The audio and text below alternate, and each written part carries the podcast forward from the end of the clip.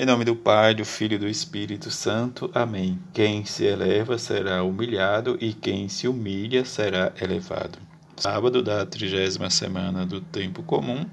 Evangelho de Lucas, capítulo 14, versículo 1, versículo 7 a 11. Naquele aconteceu que no dia de sábado Jesus foi comer na casa de um dos chefes dos fariseus e, lhes, e eles o observavam. Jesus notou como os convidados escolhiam os primeiros lugares, então contou-lhes uma parábola. Quando tu fores convidado para uma festa de casamento, não ocupes o primeiro lugar. Pode ser que tenha sido convidado alguém mais importante do que tu, e o dono da casa que convidou os dois venha te dizer: Dai o lugar a ele. Então tu ficarás envergonhado e irás ocupar o último lugar.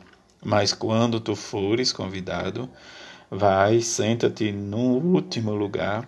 Assim, quando chegar quem te convidou, te dirá: Amigo, vem pa mais para cima. E isto vai ser uma honra para ti diante de todos os convidados porque quem se eleva será humilhado e quem se humilha será elevado.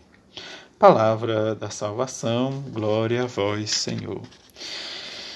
Já na reta final da nossa missão como missionários, de anunciar e propagar o Evangelho de Jesus. E Paulo vai nos dizer hoje aos Filipenses em que, diante da fraqueza, como ele diz, continuar tal como sempre, então Cristo vai ser glorificado no meu corpo, e seja pela minha vida, seja pela minha morte. Para mim, viver é Cristo e morrer é lucro. Esta é a grande situação em que Paulo se coloca diante do seu desejo de estar ao mesmo tempo de partir, diante dessa expectativa e na esperança de ver e morrer. Mas a coroa diz que ele corre e tira, não é de vergonha, mas a coroa da firmeza, da vitória, em que ele vai dizer para nós a cada dia que precisamos deixar ressoar essa sua palavra de ânimo e entusiasmo. Se morrer em Cristo se torna lucro, porque diante do que nós vivemos, como o salmista nos diz, a minha alma tem sede de Deus, do Deus vivo. E como o Evangelho de hoje nos ensina, esta experiência da humilhação, mas não a humilhação que diz nos deixa para baixo, mas essa humilhação que nos ganha e nos dá a garantia da vida eterna. Viver a humildade, a simplicidade na missão, no cotidiano. E diante disso, nós precisamos entender o que Jesus nos diz, né, diante dessa situação, desse, né, desde esse primeiro lugar e do último lugar. Nós muitas vezes nos comportamos estar e querer sempre o primeiro lugar. Deus é como aquelas pessoas que nos comprometem, nos visitar, diz que está com saudade, que quer fazer algo né, de, de extraordinário e a gente fica nessa perspectiva e muitas vezes nos torna descansativo e perdemos a confiança neles. Mas, diante disso, são promessas humanas, como o salmista nos diz, né? infeliz do homem que põe sua confiança no outro homem. Mas nós precisamos ter sempre essa sede de Deus, né? de desejar o Deus vivo, como o salmista nos diz. E mesmo diante da nossa peregrinação, vivermos na nossa caminhada feliz para buscar e alcançar sempre a casa de Deus.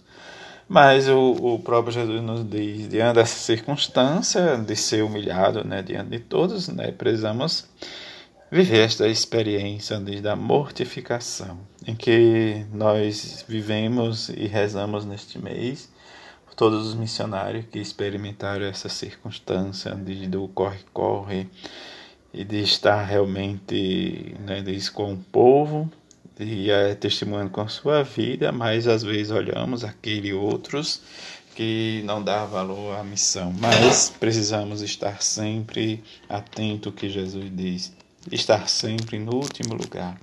Ser aquele que serve, não aquele que é servido. Mas Jesus nos ensina a viver a esperteza de estar realmente administrando a nossa vida, a nossa missão, viver as aspirações do alto, desejar as coisas do alto, como Paulo nos diz, e diante da corrida se colocar realmente em último lugar, respeito ao próximo, ao irmão, respeito àqueles que está realmente querendo às vezes nos passar para trás, mas viver na humildade.